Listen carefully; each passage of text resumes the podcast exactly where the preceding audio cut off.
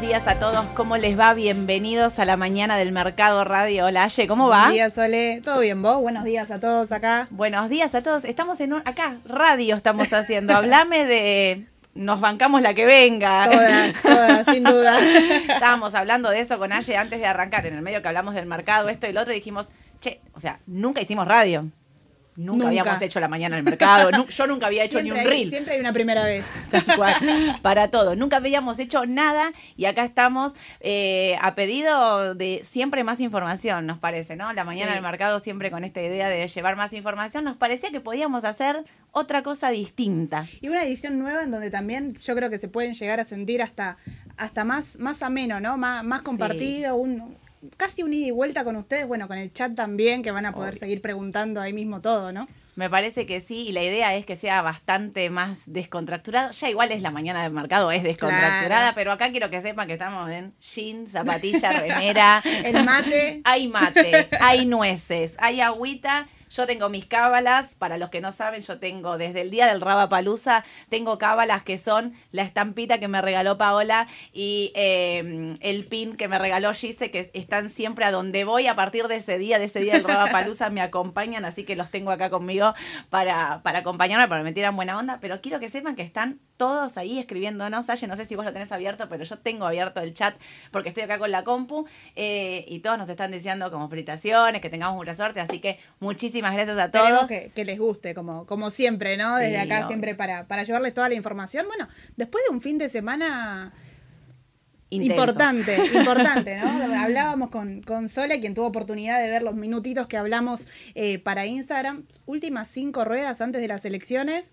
Súper importante tratar de tener tranquilidad dentro de lo que se puede, ¿no? Este mercado tan cambiante, tan volátil. Lo que se viene, la semana, arrancamos justo la radio en una semana clave, porque, o sea, incorporamos un día más de la mañana al mercado en un momento donde hay necesidad de información, donde la pregunta es qué va a pasar hoy y no solo hoy. O sea, cinco ruedas claves para una elección, para mí, que va a ser a blanco o negro, se los digo siempre, ¿no? Me parece que esto es a todo o nada en un punto de decir dos modelos, creo que ayer quedó recontra expuesto como que no coinciden en nada. O sí, sea. sí, sí, sí. Y también entender que la elección realmente está dividida, no es que nosotros no queremos, digamos, ni que el mercado está tirando para algún lado, porque realmente hay una elección que está dividida, que puede ser para cualquiera de los dos de los dos candidatos. Y hay que armar la cartera, ¿no? De acuerdo a lo que creo que va a pasar y de la seguridad y cómo quiero proteger el capital, ¿no? Siempre hablamos de buscar cobertura quizás en este momento. Tal cual. Eh, leía varios diarios antes de, empezar hoy, la mañana el mercado y anoche también, donde eh, la mayoría de la opinión pública dice que le fue mejor a Sergio Massa en el debate de ayer. Me parece que fue... A ver, mi impresión fue como que mi ley en el la parte económica, sobre todo en ese primer bloque, no le pudo devolver ni una. Tipo, no se habló de la inflación de más del 140 anualizada, de la devaluación del dólar, de tipo, la sacó, para mi gusto, Sergio Massa, baratísima, porque es ministro de Economía y tenía todas, digamos, para mí siempre el que es gobierno está más complicado porque tiene que defender lo que está haciendo y el opositor me parece que la tiene siempre más fácil diciendo estás haciendo mal, lo sí, puedo yo lo voy a cambiar, lo puedo hacer. Después, bueno, del, dicho, del dicho al hecho veremos qué va a suceder, ¿no? Pero sí lo puede refutar, coincido, coincido totalmente ahí. Y lo mismo pasó un poco en el primer debate, ¿no? Que la sacó el gobierno actual bastante, bastante barata también. Sí, me pareció igual ayer que en el uno a uno la sacó más barata todavía, digamos. Me parece que en esa cuestión de que aparte lo dejó sin tiempo, como que ahí fue como Sergio Massa se quedó con un montón de tiempo porque le hizo pregunta, pregunta, pregunta. Eh, en la primera parte del debate me parece que fue eh, que, digamos, como que la tuvo mejor Sergio Massa. En la segunda estuvo más, más equiparado, me parece, ¿no? Pero bueno, vieron que ninguno habla de o sea, se, tiran chicanas, el blanco de negro, el otro le dijo Pinocho, sí. re bien. eh, los memes de Twitter, seguramente viste el debate con Twitter en la mano. Olvídate, no podía verlo de otra manera, el debate, me llevé a mis hijos a dormir y pues me, esto con pochoclo. Pero escúchame, em, eh, la cuestión de decir hola. Sí, los dos dijeron que a partir del de 10 de diciembre va a ser otra cosa, lo cambian ninguno de los dos, viste, cuenta exactamente, digamos, qué, cómo, ¿no? A mí me parece que lo que más me llama la atención de y digo, ¿y quién tenemos que pensar nosotros acá para las inversiones? ¿Qué vas a hacer con las LELIC? Hola. Tal cual, ni tema que ni se tocó, se podría haber analizado, podría haber sido pregunta también de, un candidato hacia otro, nada. Nada, sí, eh, Javier Milei fue muy concreto y muy conciso en esto de no va a haber Banco Central, vamos a dolarizar la economía habló de etapas, vieron que el gobierno, o sea, él sí tiene esta cuestión de decir esto se hace en etapas, no se hace de hoy para mañana, eh, primera etapa, segunda etapa, tercera etapa, fue muy claro en decir vamos a dolarizar y no va a haber Banco Central porque lo peor que nos pasa es el generador de la inflación, lo viene, lo sostiene, ayer lo sostuvo, lo sostuvo fuerte, firmemente, así que...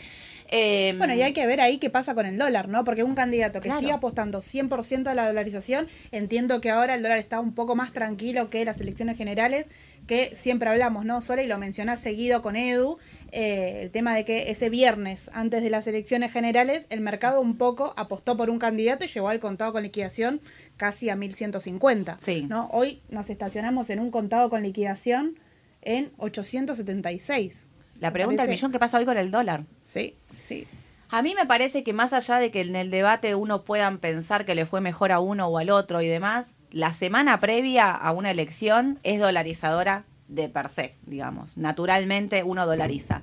Y lo que quiero que diga, o pensemos entre todos es, uno puede tener una percepción, la cuestión del del debate para mí lo que tiene es que es muy subjetivo. A mí me gustó más uno, a vos te gustó más el otro. Para mí en algunos momentos eh, Javier Milei estuvo firme en, su postura, en otros lo vi mejor a masa. Eh, sobre todo en la parte económica, creo que lo vi muy bien a masa en ese, en ese punto. Pero digo, ok, el mercado igual no dolariza. La elección es, eh, hasta, hasta ayer, hasta las últimas encuestas que se publicaron, estaban cabeza a cabeza, muy apenas por encima, con un par de votos, eh, Javier Milei. Digo, ¿el debate cambia? ¿El debate eh, cambia esa, ese rumbo? ¿El debate...? Eh, yo no veo una elección, igual que lo digo la semana pasada, no veo ninguno de los dos ganando fácil. No, no, no, no, me parece que va a ser una elección que nos va a tener hasta el último segundo punto a punto con el, con el conteo de los votos y un poco lo que estamos sintiendo en el mercado, ¿no? Un mercado que no define, las acciones que no definen están, bueno, cayeron mucho estas últimas dos semanas las acciones en dólares de la mano de una caída del contado con liquidación. Entonces las acciones en pesos se está viendo una, bueno, una baja bastante importante y quizás se espera cierto rebote, pero hay que ver hasta dónde, ¿no? Por ahí si es un, un rebote correctivo. Yo saludo, me saludan de afuera alguien que se vaya, saludo, me, salió natural. Coincido con vos, Aye. Este rebote que se vio en el Merval en los 700 puntos, que San Rebotín, gracias, acá lo tenemos, que llegó. Eh, menos mal que, a ver, que decíamos con Edu si va a los 6.40 de nuevo, por favor, o sea, la media de 200 que la respete es clave para, para sostener posiciones. Si llegara a corregir de ahí es a menos de 6.40 y yo decía que en el caso de una baja más profunda lo veía un Merval en 550. Sigo pensando lo mismo, ¿eh? O sea, es un rebote técnico lo que estábamos viendo. Yo creo que son tres valores, ¿no? Que hay que tener en cuenta a, grosso modo. 800 si es que el mercado toma un, eh, una partida alcista. Para, media ¿cuánto cerró exactamente el viernes? 753 con 20. 753 con 20. O sea, no llegamos a los 770. No llegamos a los 770. Sí, para, para redondear, 800, pero es esa zona, 770, 800, como si es un mercado alcista para ver qué sucede ahí. Ahora, para abajo, sin duda, la media de 200, que está ahí en este momento en 710, generalmente está alrededor de 700. Genial. Y para abajo, bueno, coincido, coincido con, con 640, después 550 directamente. Yo creo que se espera esta semana muchísima volatilidad. Sí. Muchísima volatilidad e incertidumbre, ¿no? Tal cual. La semana pasada, aparte del Merval, vimos eh, la mayor suba de eh, los papeles del líder estaban dadas en Aluar y Texar. Y esto se daba porque había arrancado la cobertura de dólar eh, oficial. ¿Cuánto subió Aluar la semana pasada? ¿Me dijiste antes? Aluar subió. Una rueda subió más de un 14%, la otra rueda subió más de un 7%. Terrible. En dos días, si lo agarraste justo, igual rebotó muy prolijo en los 800. Es decir, que quien estuvo ahí en el, en el minuto a minuto. Eh, la pregunta es: ¿cuánto está el exactamente? Mil. mil. redonditos. ¿Sigue la cobertura esta semana? ¿Vos qué pensás? Mira, yo creo que va, va a. A ver, el panorama del dólar oficial yo creo que es claro, ¿no? Que es un dólar oficial que sigue atrasado, que, no alcanzó con la última devaluación, que el mercado esperaba una devaluación después de las elecciones generales que no se dio y mm claramente no, no se dio por los resultados, ¿no? No se esperaba que se dé de cara al balotaje. Ahora, con el resultado, para mí puede llegar a haber una, una devaluación y hay que ver el mercado si, si lo pasa a precio. Ahora, después de dos jornadas consecutivas de una suba casi de un 20% y quizá achique un poco al lugar si no crece esta expectativa de evaluación, ¿no? Sí, tal cual. La clave me parece es eh, si la gente va a seguir dolarizando esta semana, digamos. A mí me parece, repito un poco lo de antes, que el mercado, o sea, que yo sería súper respetuosa, digamos, del mercado en el sentido de conservadora, digamos, que no me la jugaría y creo que por ahí a ver, espero que no pase lo mismo que pasó la otra vez, que se llevaron el contado, como vos decías, a casi 1200. Aparte fue en una en una movida muy, digamos, muy puntual. El, último viernes se operó mucho el contado con liquidación, pero eh, yo que tuve la oportunidad de operarlo bastante también, porque hubo muchos eh, que recibieron adelantos de bonos adelantos de aguinaldo ese ¿eh? día. Entonces, ese día había que dolarizar, digamos, no, no, había, no había manera. Claro, se, se decidió por eso. Eh, y se dolarizaba abajo de mil. Los última, la última 20 minutos del hmm. mercado se pasó, pasaron los mil, mil cien, cerró casi mil ciento cincuenta. Obvio. Y mm, sabes que yo creo que el mercado, digamos, estaba muy en precio hasta la semana pasada, que decíamos esto no dolarizaba, estaba muy tranqui, me parecía más que veía un, un, un masa ganador. La semana pasada volvimos de repente a cubrir posiciones porque pasaba esto que, che, pará, que es lo que decíamos, están 50 y 50, o sea, no me animo a decir ni para un lado ni para el otro.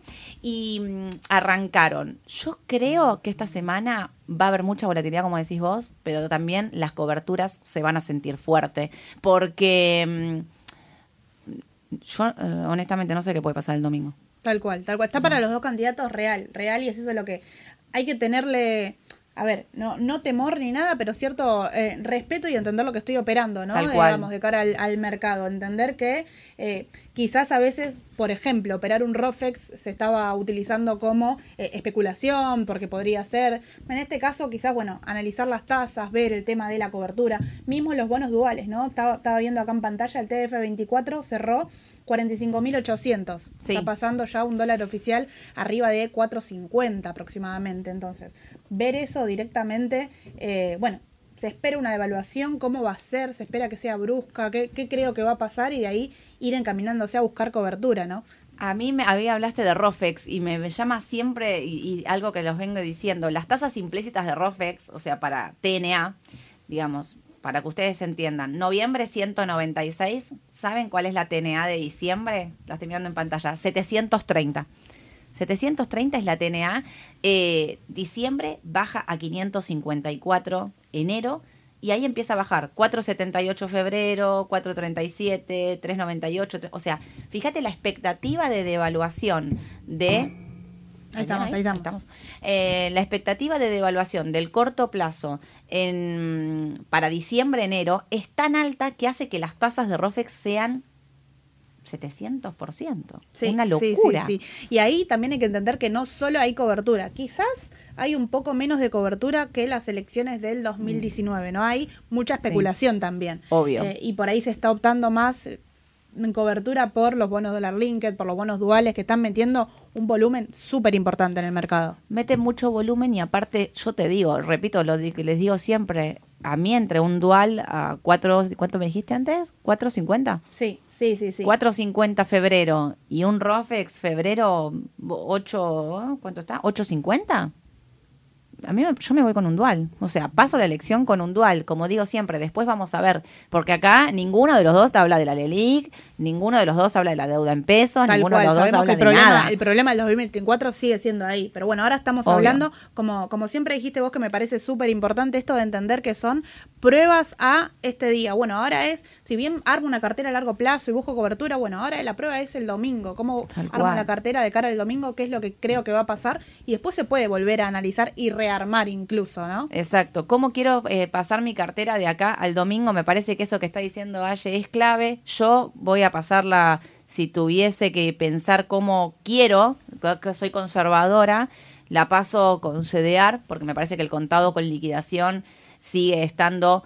Eh, para un candidato, para mí, para mi ley está barato y para Sergio Massa está en precio. Me parece que no, no veo una. Que no estás tarde todavía. Y eso es un montón, porque la última semana antes de la elección, que no estás tarde, eh, no es un dato menor. Y creo que ayudan un poco ahí las exportaciones. la liquidación de la exportación está sosteniendo un poco el tipo de cambio. Entonces, eso hace que. Eh, para el accionista minorista sea una, una ventaja en este caso, ¿no? Y aparte hay papeles en el exterior, solo como Coca-Cola, los índices, que se pueden aprovechar y ligarse a un contado con liquidación en, estos precios. No es que el mercado afuera está pendiendo de un hilo tampoco. No, obvio. Ahora vamos a estar hablando un poquito de Estados Unidos porque también se vienen con las suyas. ¿eh? Y encima esta semana tenemos balances. Así que ahora les vamos a estar contando un poquito. Pero eh, quiero terminar eh, de, de hacer un poco de Argentina yo veo que los bancos siguen sin poder, o sea, nosotros sostenemos, el otro día lo hablaba con Edu, le digo, esto es rebote técnico y Edu, Edu me decía, para mí es rebote técnico a la grande baja, vamos a ver qué pasa hoy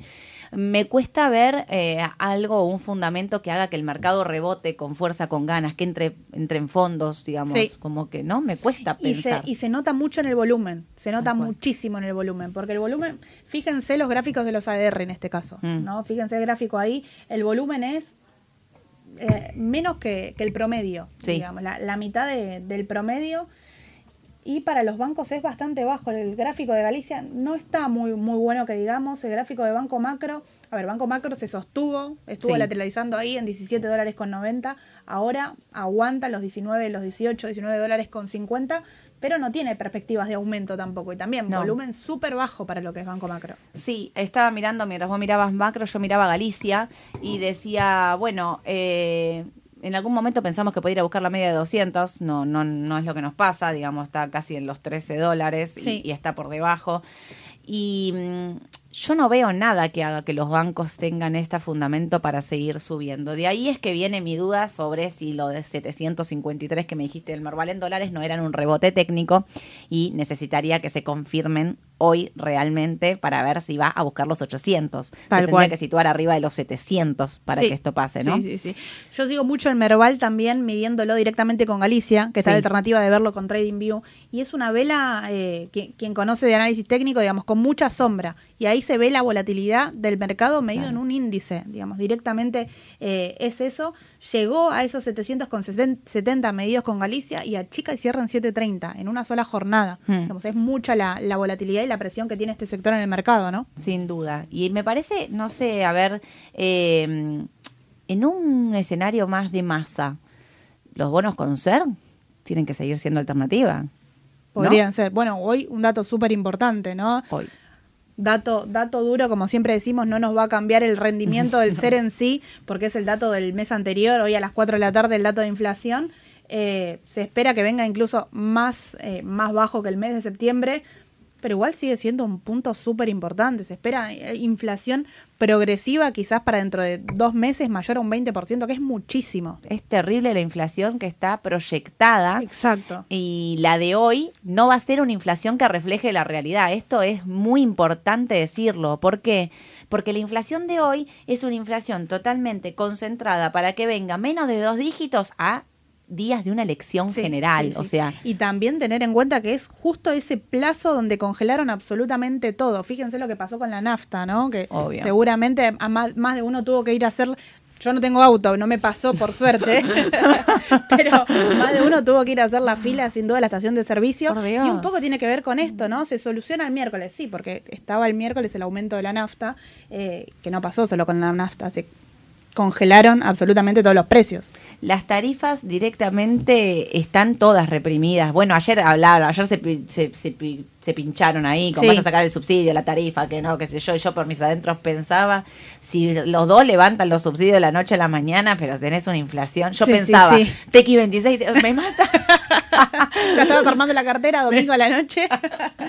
me mata escuchar a los candidatos y llevarlo eso a, a, siglas. Claro. O sea, mi cabeza va, digamos. Bueno, ¿qué compramos mañana? Claro, a mí me interesa saber dónde pasamos la elección y si gana uno, que si compro Tequi 26 o, o, qué compro. Me parece que los eh, bonos con ser pueden ser no, o sea, no creo que pueden ser. Veo una inflación muy alta para los próximos meses con los dos candidatos. Sin duda. Mi miedo ahí es el reperfilamiento de toda esa deuda. ¿eh? Tal cual. Te iba a decir, te iba a decir justo eso. Entender que siguen siendo, a ver, es una oportunidad, sí, siguen siendo un sector súper eh, delicado, podríamos decir, desde ese lado, ¿no? La deuda en pesos de 2024 es bastante grande, es más grande que la deuda en dólares, por eso siempre hablamos de un AL30, estos precios es oportunidad también. Ok, no es cobertura contra la inflación, pero para diversificar la cartera, digo, tenemos una deuda en dólares relativamente eh, a precios bajos, que el año que viene comienzan a pagar renta y amortización julio, diciembre, bueno, podría ser también opción para diversificar.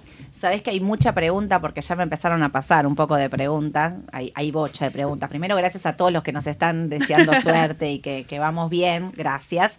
Em, mucha pregunta de qué hacemos con el AL30, lo esperamos a largo, huimos, dice Carlos, em, tenía alguien más acá, ahora lo perdí, pero eh, Fep, estoy en AL30, mantengo o salgo, em, entra a L30D mucha pregunta de L30. A mí me gusta. A mí me gusta. Yo creo que hay que entender que es un activo de riesgo. No deja de ser deuda argentina. Obvio. Eso, eso es importante. No estoy comprando un activo conservador. Estoy comprando deuda argentina, eh, pero que me puedo quedar para largo plazo porque no es un sector que, que está en riesgo, ¿no? no está en riesgo de reperfilamiento, que eso es importante en nuestro país. Es un mono que ya fue reestructurado, que tiene posibilidad de volver a hacerlo, lamentablemente pero ni siquiera se espera para el año que viene, digamos. Lo que se tiene que pagar en julio sí es, es un, principio de amortización, pero ningún candidato que, que recién asuma, sea más o, o sea mi ley, va a reestructurar una deuda en dólares con el valor que tiene que pagar. Por lo menos no se espera. Ya veo que no, no creo que nos sorprenda, pero... Saquen el archivo, Aye. no, no, pero de verdad, yo coincido plenamente con lo que está diciendo Aye. Me parece que es, em, como digo siempre, ¿qué vas a defoltear o qué no vas a pagar o qué vas a reestructurar o reperfilar? Tenemos 8 millones de nombres, pero ¿a dónde vas a atacar primero? A lo más grande. ¿Cuál es el problema en este momento? Son los pesos. Por eso digo, me preocupa más un LinkedIn, un Dual, un Bono Ser, que una L. De verdad lo digo, y un GD, digo a L por decir, pero realmente me siento más cómoda. Eh, manteniéndolo. Manteniéndolo, o sea, no me asusta para nada la elección. Yo si tengo una L30 lo paso sin ningún problema. Valen 26 dólares hoy, o sea, te reestructuran 75% de quita, casi seguís ganando plata, digamos, o sea, es increíble. lo que, lo que hay que entender, creo yo también, es esto de que son sensibles también al panorama electoral, que es un poco lo que pasó eh, en las elecciones pasadas, ¿no? Arrancó, yo recuerdo, solo estábamos las dos a la mañana viendo el pre, el pre de afuera, la baja de los bonos, que ya salió por todos lados, ¿no? Estaba, estaba la placa, las placas en Twitter, nosotros eh, justamente hiciste el especial con Edu para ver eso. Los bonos son sensibles a esto. Si el candidato no gusta, no convence, no tiene apoyo de Estados Unidos porque reaccionan primero afuera, parece que no, pero son monos, digamos, que, que reaccionan primero en Estados Unidos, eh, hace que puedan tener una baja. No es que lo recomendamos porque no puedan bajar, digamos, son sensibles también al cambio, pero a estos precios me parece que coincidimos que, son para mantener. A mí me parece eh, tal cual, coincido con vos, Aye, em, y si bien entiendo que pueden bajar, que es muy importante lo que está diciendo, pues si no parece como que esto no va a bajar, no, no, pueden bajar tranquilamente, o sea, hoy estamos en 26 dólares, podemos volver a 23, es un piso súper importante que si, perfora va a buscar los 20, los 18, digo, un escenario altamente negativo para Argentina puede complicar a estos. Ahora, mi pregunta es si me genera al mediano largo, digo, el corto plazo creo que nadie puede saber qué es lo que va a pasar, si va a subir el mercado o va a bajar, porque la volatilidad, lo repetimos, va a ser altísima, pero sí entender que en el mediano largo no me asusta para nada quedarme con una L estoy comprando un bono 50% de TIR de riesgo, con lo que estoy digo, esto es em, alto riesgo argentino. Tal cual, tal cual. es clave. Ahora me lo quedo. Repito que paso con los duales, los LinkedIn y demás, que me generan dudas, pero paso este momento, digamos, concreto. En donde hay que buscar cobertura. Exacto, donde hay que buscar cobertura para la elección.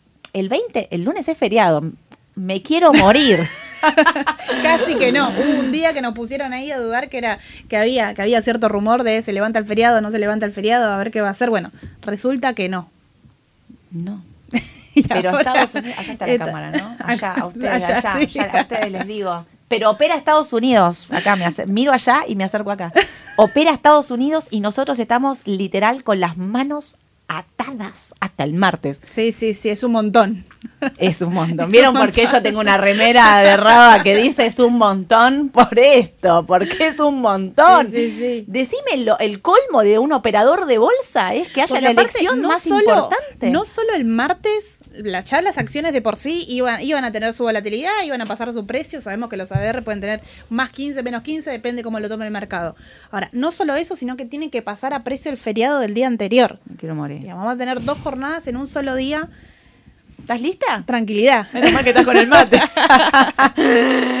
Escúchame, em, va a ser terrible, va a ser terrible porque vamos a estar mirándolo literalmente. Bueno, para los que operan en Estados Unidos van a poder operar tranquilamente, ¿no? Sí, sí, cómo van a reaccionar los bancos y cómo va a reaccionar em, las energéticas, ¿no? O sea, miro Pampa, ¿me ponen un cachito para ahí? Eh, Pampa, IPF, hay un rebote de, de vista, menos mal igual nosotros con Edu decimos, ojo que se metió por debajo de esa línea del canal bajista, pero Vista tiene CDR. Entonces primero voy con Pampa IPF. Pampa que no pudo, no pudo con los 43 dólares, no pudo con los 42, no pudo con los 38 y se fue a 35.84 es clave dónde está, ¿eh? Sí, sí, sí, sí. Una vela con muchísima sombra ahí alrededor de los 34 a ver qué sucede.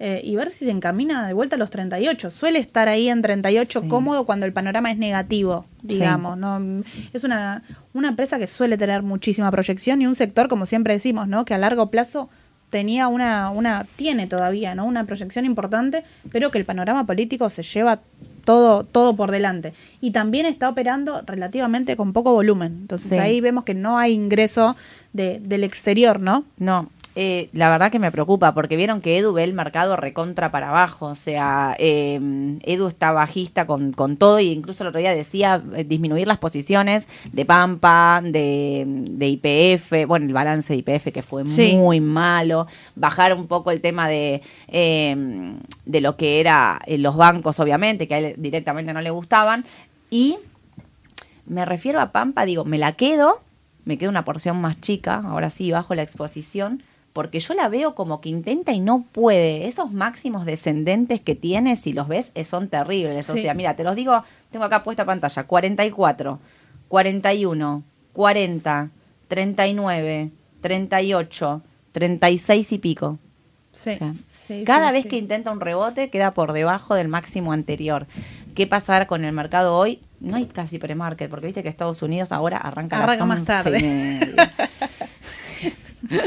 Habían dicho que no iban a cambiar más el horario, ya que se, se, arrepintieron, se arrepintieron, Me tiene como las reuniones de Powell, que de, un mes al otro cambia su, versión y ahora quiere subir la tasa de vuelta. Vos le crees a Powell, vos le crees a Powell y te pasa eso por creerle. Yo no le creo nunca a Powell. Siempre te digo, cuidado que el señor, según cómo ve el mercado, eh, no vamos a decir que está comprado o vendido. Claro. Powell. Pero eh, IPF lo mismo, 10, ahí todos tuvieron un IPF rebote. aguantó, aguantó los 978 súper importante, si perforaba ahí directamente a 860, sí. un, un soporte histórico importante, 860 de IPF, que no perforó, aguantó, empezó a rebotar. Si tengo que ver el análisis técnico y olvidarme del contexto, aparenta compra, aparenta compra. Ahora, no me da tranquilidad comprar ni siquiera para, para un corto plazo a estos precios. Mm. No tengo nada de Argentina, quiero tomar algo de riesgo y quedarme y cruzar las elecciones con algo comprado, bueno, son a estos precios. Obvio. Digamos, es, esperar, pero tiene la, posibilidad de, bajar. Marisol te dice IPF no se vende. Así de una, lo dice. Y a Marisol le gusta IPF. A mí me gusta IPF, Marisol, te banco en eso de el mediano largo plazo. Yo eh, estoy con IPF, pero entiendo que de corto el balance claro. fue muy malo, que es lo que dijimos el otro día, 137 mil millones de dólares de pérdida. Es muy malo y que bueno, realmente vamos a ver cómo juega las cartas el próximo presidente a partir del 10 de diciembre, qué decisiones toma, ¿no? O sea, qué decisiones toma y, eh, digamos, si seguimos con una nafta menos de un litro de leche, vamos a estar complicados con IPF. Tal cual. O sea, real, ¿eh? Sí, sí, sí. Eh, em, pero sí entender que yo son papeles que mantendría, bajando la exposición, tendría liquidez. Repito, yo llego a esta elección con dolarizada, CDR, diversificada, aluar, un poco de aluar, un poco de pampa, un poco de IPF vista, eh, me, bajamos la exposición, pero nos quedamos con una parte y ahí sí ya hablar de vista que tuvo mm, un balance que fue un gris, digamos que fue... A diferencia del IPF, lo que le pasó a Vista quizás es que tenía una exposición, una expectativa, perdón, tan grande, tan grande que por ahí tiene, sí, a ver, no cumplió, no cumplió con las expectativas como lo venía haciendo anteriormente, tuvo un balance anterior en donde el trimestre también dejó un poco que desear, ya fue el segundo. Eh, yo creo que ahí no, no es el mismo caso que IPF, ¿no? No es que los números vinieron 100% mal, sino que podría haber venido un, un poco mejor, pero la realidad es que es un balance bastante aceptable. Sí, la verdad es que sí, y a pesar de eso, caía, hoy tiene un rebote y viene teniendo un rebote. Hoy vienen los inventarios, en el medio vienen los inventarios de crudo en Estados Unidos, así que vamos a, a, ver cómo viene ese dato, porque todos los petroleros estaba para abajo, tenía que rebotar en los 78 dólares que lo hizo el WTI y eh, nos dio la posibilidad de decir, bueno, no va a buscar esa media de 200, este rebote a dónde llega. Para que se confirme este rebote, digamos, tendríamos que volver a los 29 dólares para meternos ahí de nuevo, para decir, bueno, esto fue una mague, te asustaste, pero vuelvo a donde estaba. Si no, yo creo que puede ir a buscar los 23.50, eh, que es la media de 200. Lamentablemente, por eso no me la juego, ¿eh? O sea, no entro. No, no, a ver. El volumen de los dos días de rebote es muy bajo. No me parece mal, igual todavía quedarme con una parte. No, me la quedo. Eh, es una acción que también en su, en su máximo eh, tendencia no daba entrada, no, no. daba entrada, descansaba dos días y no te, no te permitía entrar. Estamos en un escenario totalmente diferente, en donde el petróleo tampoco ayuda, en donde también indirectamente depende del, contexto argentino, entonces le cuesta un poco más eso también. Sin duda. Y, mm, pero bueno, acá en CDR, la pregunta es acá en CDR, ¿no? ¿Qué hago? ¿Me la quedo? Bueno, sí, me la quedo. O sea... Y tengo el contado con liquidación en 870. Justo te están preguntando piso eh, y, techo del CCL. Del contado con liquidación. Techo muy difícil. Techo al, de acá a diciembre, por ahí le... Es que depende mucho de qué pasa el domingo. La realidad es eso. El techo depende mucho de qué pasa el domingo. Un techo eh, de acá a diciembre, quizás con un, con un masa ganador, me animaría a decirle de máximo el precio de ese viernes antes de, de, la, de las pasos. 970. 1200. Ah, eh, perdón, claro, ya te entendí, de máximo. Claro, sí, con un masa, masa ganador, que es un poco lo que el mercado le estaba pasando a precio a mi ley. Eh, mm. ahora, con un mi ley ganador me animaría a ponerlo incluso en 1500. Eh, mm teniendo en cuenta el análisis de la inflación, ¿no? Y un poco lo que lo que propone, que es un candidato, como decimos recién, que apunta a una dolarización. Obvio. Eh, pero con los dos candidatos lo veo en 8.70, como hablábamos recién, como oportunidad de, cobertura. Veo más claro el piso que el techo en este caso. Me parece que también dependemos mucho de lo que digan y de cómo encaren esta situación, pero sí me quedo con cedear, me quedo tranqui ahí comprada y mm, me quedo con vista. A ver, eh, tenemos un poquito ahí de Estados Unidos, si querés, y, vemos, eh, para los que me preguntan, eh, digamos, bueno, CDR, ¿qué CDR compramos? Si me preguntas del dólar, te digo, para mí 8.70 es, tiene que ser un recontrapiso. Cuando se fue 8.20 vieron que yo no lo veía ni cerca, ni cerca de esos valores. Em, y no tengo, a ver, yo pienso con un masa ganador 9.70 hasta ahí puede llegar. Incluso, a ver, de primera entrada puede, puede bajar, ¿eh? O sea, hay que tener cuidado, porque fíjate lo que pasó cuando, o sea, si se no se va de rosca, ¿viste? Tal cual. Hay que ver cómo, cómo llega hasta, hasta ese domingo, ¿no? Porque por ahí el cinco ruedas.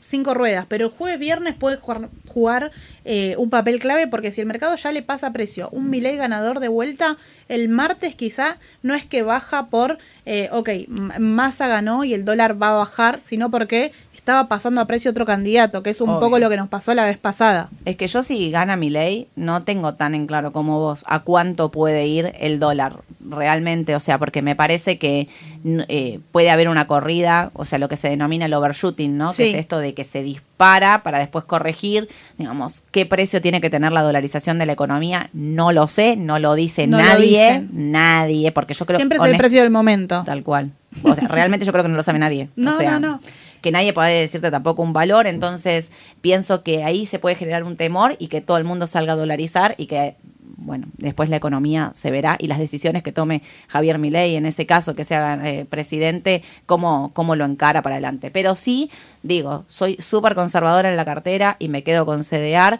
a pesar de que Estados Unidos tiene hoy bueno, el viernes tuvo la baja de la calificación de la deuda. Moody's, que era el último que no le había bajado la calificación, le bajó la calificación a la deuda. Pero yo veo los índices hoy 0,20 abajo la nada misma. ¿eh? A mí me parece que, eh, bueno, hay que entender que vienen de ocho ruedas consecutivas en aumento. Tuvo en una chica el viernes, en donde la excusa puede ser lo que dijo Powell, que si nos ponemos a analizarlo finito, la realidad es que no dijo más de lo que viene diciendo siempre. Eh, destacó por ahí una, una frase en particular de que el resto de los miembros de la Reserva Federal, que justo hablan también esta semana, no están de acuerdo con aflojar la tasa de interés y quieren seguir yendo por el objetivo del 2%. Quizás mantener la tasa no es correrse del objetivo del 2%. Por ahí va un poco por, por ese lado, del lado de mantener y no del lado de, aumentar.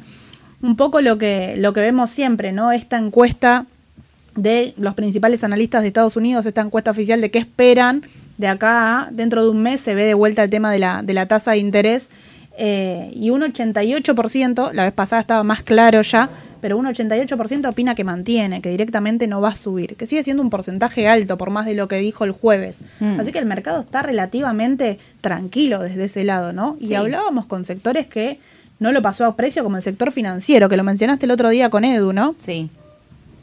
No lo pasó a precio nada, ¿eh? Nada. No, no, no, no. Sí, a ver, aumentó un poco con, en, esta jornada en donde aumentaron los índices, lateralizó, pero es, eh, a ver, la tecnología aumentó un 30%, digamos, lo más, como, como, siempre digo, lo más sensible a este tema de la tasa de interés es el sector tecnológico, el sector financiero y el sector inmobiliario. Sí. El sector inmobiliario siempre es eh, es después, digamos, no, no es con expectativa porque ellos necesitan acomodar los números. Vos hablabas, Sole, del tema de la deuda de las tarjetas de crédito, también de la deuda inmobiliaria. Eh, la deuda de las tarjetas de crédito, ¿saben que vi? Mañana se lo llevo a la mañana al mercado y les comparto un gráfico. Eh, la deuda de las tarjetas de crédito de los impagos, o sea, en Estados Unidos tienen una tasa del 21%.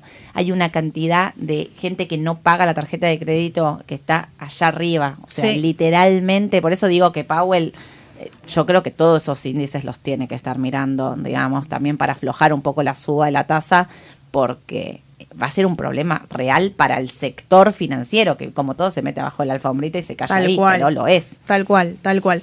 Y así también le está pasando al sector inmobiliario, el tema de las hipotecas, ¿no? Eh, digamos, el tema de, de los aumentos de la tasa le está jugando totalmente en contra, pero nosotros mirándolo desde este lado, bueno, buscando oportunidades para largo plazo, para el año que viene, si creo que va a empezar a bajar, bueno, está el XLRE que engloba un poco todo eso, ¿no? Lo que es eh, sector inmobiliario, que es muy sensible a la tasa de interés y el XLF que viene lateralizando desde su crisis bancaria, podríamos decir. Tal cual. El XLF, sabes que rebotó, tiene una, dos, tres, cuatro, cinco ruedas consecutivas de suba, se apoya en la media de 200 y después hace una, dos, tres, cuatro, cinco, seis ruedas de lateralización, así finitas, cortitas, sobre la media. Va, viene, va, viene, va, viene no define. Hoy lo veo en el pre bajando apenas un 0,20. Así que, pero después de tantas ruedas consecutivas de suba, que no baje es una buena señal. Tal cual. Es una buena señal. Que en vez de de bajar, de hacer una corrección, lateralice, descomprime los índices para volver a arrancar. Ojo con Buena señal. Y aparte no baja estos días claves, porque ese, ese día de lateralización estaba hablando justamente eh, Powell, que es un poco que, el que mete volatilidad en, el, en el mercado y el que hace reaccionar a, estos sectores, ¿no? Y sin embargo sigue lateralizando cómodo. También esta semana tenemos, Sole, que ahí te estaban preguntando oportunidades para el contado con liquidación. Sí. Tenemos toda la parte de, consumo, la presentación de esta semana. Tenemos el martes em, la presentación de HD, de Hondipot. Sí. El balance de Hondipot. Sí. Tenemos Bioceres también, pero digo, de la parte de consumo, Hondipot, donde puede ser oportunidad para aprovechar el contado con liquidación, pero entender, ¿no? Como siempre decimos, los balances, que es un 50 un 50. Sí. Miércoles tenemos Target, Cisco y ya el jueves tenemos Walmart el jueves tenemos Walmart. Ah, esa no me la acordaba. Mañana HD es clave entonces esta semana para todo lo que es consumo. Sí, sí, se va cerrando la temporada de balance, pero quedó para quedó para el final todo lo que es consumo. Sí, sí, sí, sí. Quedó para para el final lo que es consumo, que es lo más utilizado también para para esto, ¿no? De tengo liquidez, tengo pesos, no quiero riesgo eh, de Estados Unidos, bueno, ¿dónde voy? Bueno, generalmente consumo es lo más elegido Home Depot venía una baja importante, digamos. Eh, este, este balance puede ser clave si es bueno, tiene mucho recorrido alcista, pero como siempre decimos, es una apuesta el balance, ¿no? Eh, eh, Home Depot, a diferencia de Walmart, Walmart está en máximos. Estaba mirando recién esos 166 dólares o un máximo. Y Home Depot, nada que ver, está, está por debajo de la media de 200. Dos gráficos totalmente distintos. Walmart fue quizás el primero quien pudo acomodar tema inflación, precios, despido de empleados, digamos, se pudo reestructurar un poco, un poco mm. más rápido eh, y, mejorar la industria, a diferencia de Target, por ejemplo, que Target no puede, no puede mejorar el tema de pasar a precio la inflación, los eh, costos, los traslados, no, no puede, ¿eh? ni a palos. Mirás el gráfico de Target, está totalmente destruida, por debajo de la media de 200, casi en mínimos, casi en mínimos, te digo, digamos, eh, de los últimos años, está casi 100 dólares, ¿eh? está destruida. Eh, Walmart, todo otro gráfico, mucho más eh, eh alcista, está casi en máximos. Así que, y ayer quiero hablar de Disney. No podemos hablar de Disney, porque Disney, que la habíamos recomendado, habíamos dicho para los que se quieren arriesgar y quieren jugársela, llegó al objetivo de corto plazo, 90 dólares ahí. 90, súper prolijo. 90 dólares, superó, superó un poquito más, llegó casi a tocar la media de 200 porque no tocó. Claro. Casi, aproximadamente ahí la, la, media simple en este caso, no la media exponencial, y se ubicó en los 90 dólares que después hizo una vela relativamente bajista. Hay que ver cómo se comporta hoy, ¿no? Yo la veo bajando un 0,3 en el pre, está 88 dólares y quiero saber si tengo pesos acá y quiero comprar un CDR, ¿la compro? Espero, ¿qué me recomiendas? Mira, eh, si, si no se me va, el contado con liquidación es un, es un tema, si no se me va el, el contado con la liquidación, si se mantienen estos precios, yo por el momento la esperaría un poquito. A mí me gustaría engancharla en 85 dólares con 50 aproximadamente por ahí. Me parece que va, va a apoyarse y, rebotar. Y es una empresa de consumo que a estos precios, como lo decías el otro día, ¿no? Que son precios de, acumulación y están comprando inversores grandes. Ese volumen eh, más los indicadores en Concord, para lo que tienen la posibilidad de seguirlo, demuestra que están comprando las famosas manos grandes del mercado me encanta, si ellos compran, yo también quiero comprar. Claro, la conclusión del, indicador, ¿no? claro, de las masas, decime cómo se mueven las masas. Todos miramos lo que hacen en el Concord directamente y ahí y ahí vamos, pero no, de verdad, o sea, yo si tenés pesos y para mí el contado con liquidación es precio de entrada, Disney para mí es una oportunidad con la baja que tuvo tres y pico el otro día. Por estos cinco dólares, digamos, no no lo no lo esperaría tanto tiempo. Y si yo veo mm. que se me está disparando el contado con liquidación, quizás resigno estos 5 dólares y entro igual. Eh, si estoy en dólares, la espero. Claro, que operan directamente afuera, la espero la espero un poquito, como dice Aye. O sea, primer objetivo para mí sería 86 y si los perfora voy a 85-50, en el peor de los casos voy a 84. No creo que baje tanto porque su balance fue muy bueno.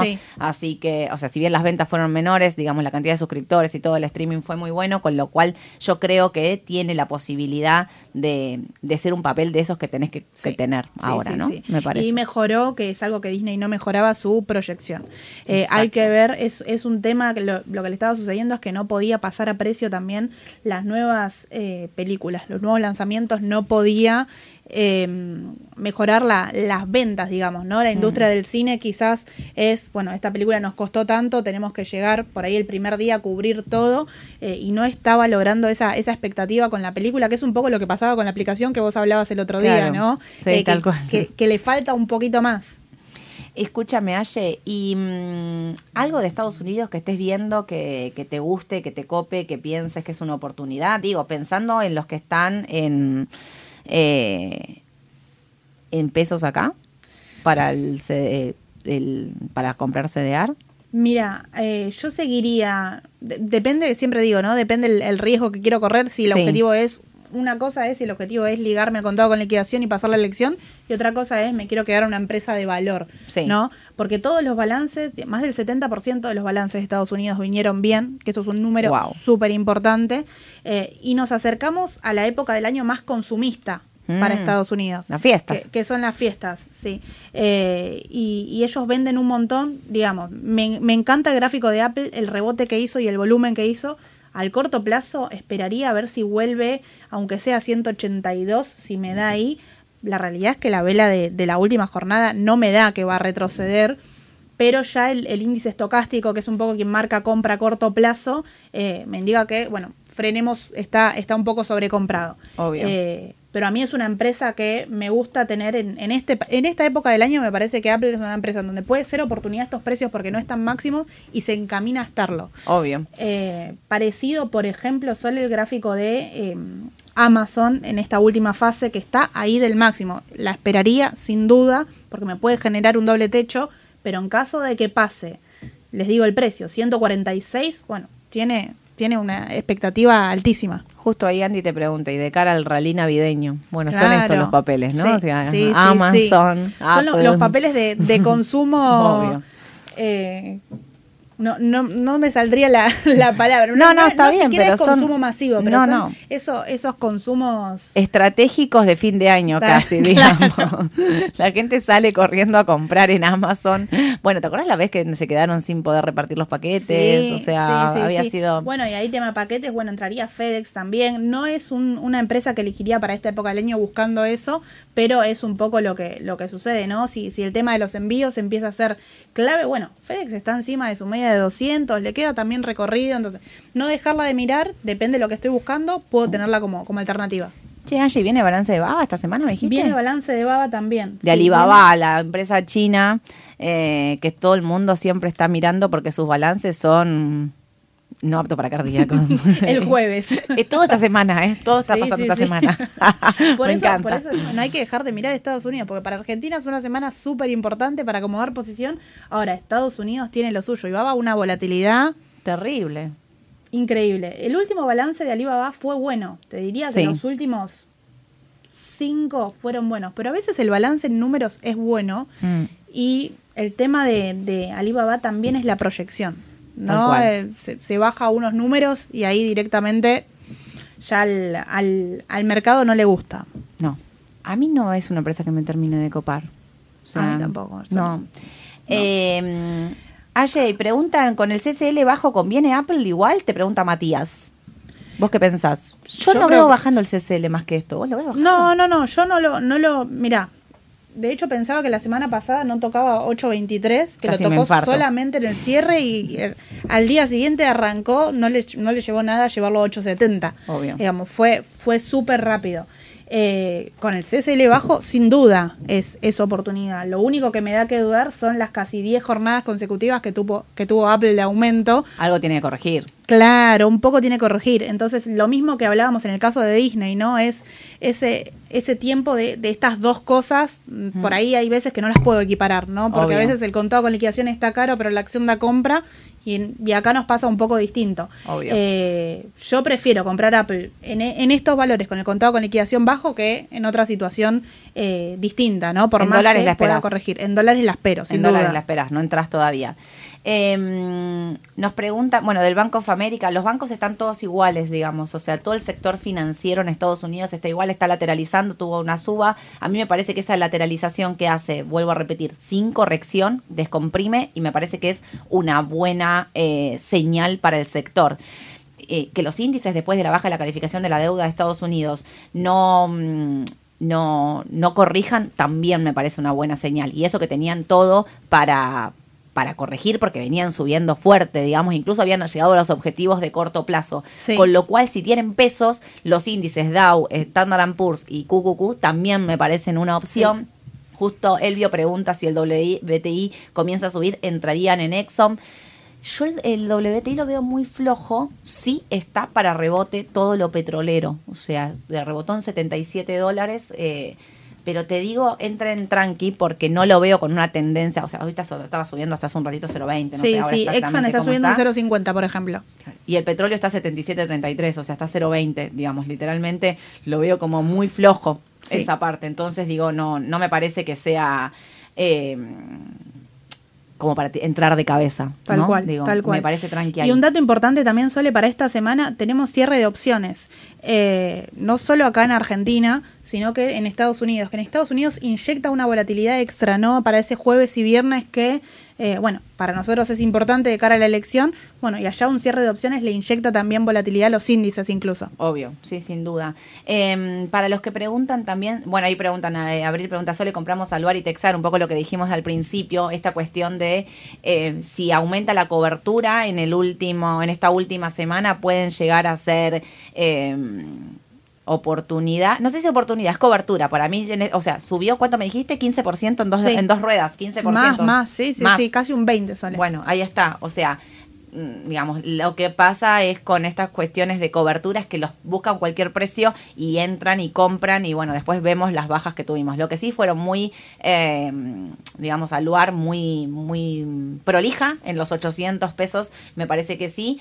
Eh, y también hay que tener en cuenta, a ver, quiero hacer una, algo de que me olvidé de hablar, del dólar oficial.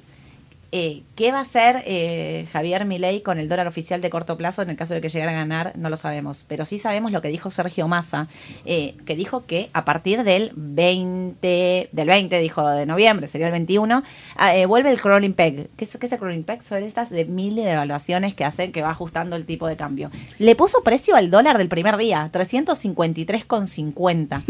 que es un poco, un poco lo que sucedió cuando él asumió como ministro de Economía, ¿no? Sí. Estas, estas microevaluaciones ya lo ya lo hizo, ya lo tuvimos en el mercado. Exactamente, ya lo hizo y la pregunta es, ok, me pusiste el precio del primer día y el segundo y el miércoles, ¿a cuánto me arranca el dólar oficial? No tenemos ni ¿Serán idea. tres pesos más? ¿Te imaginas que arranca de a tres pesos? Tra, tra.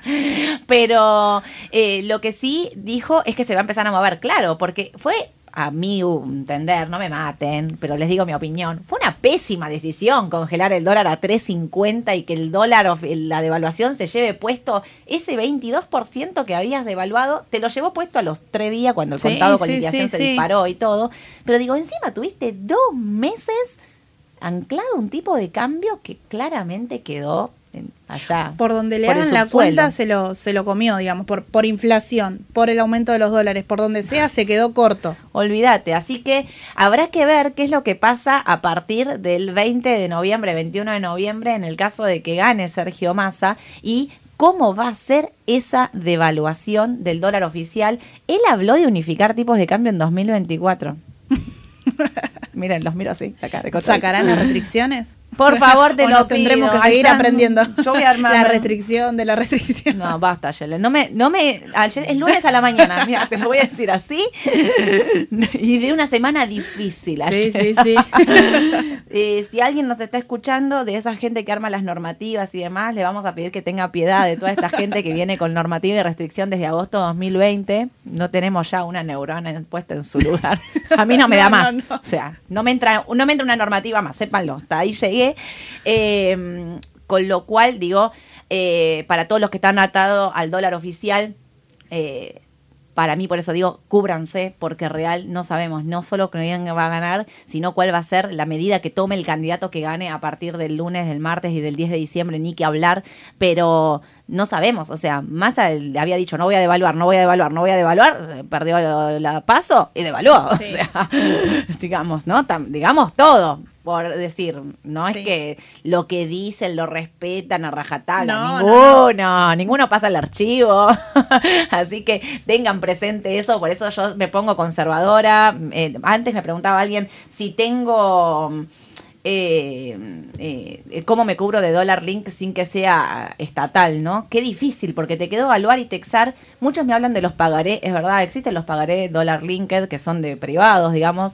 eh, en el mercado de, de, valores, sobre todo del MAP, que es el mercado argentino de valores, que es donde se operan cheques de pago diferido y demás.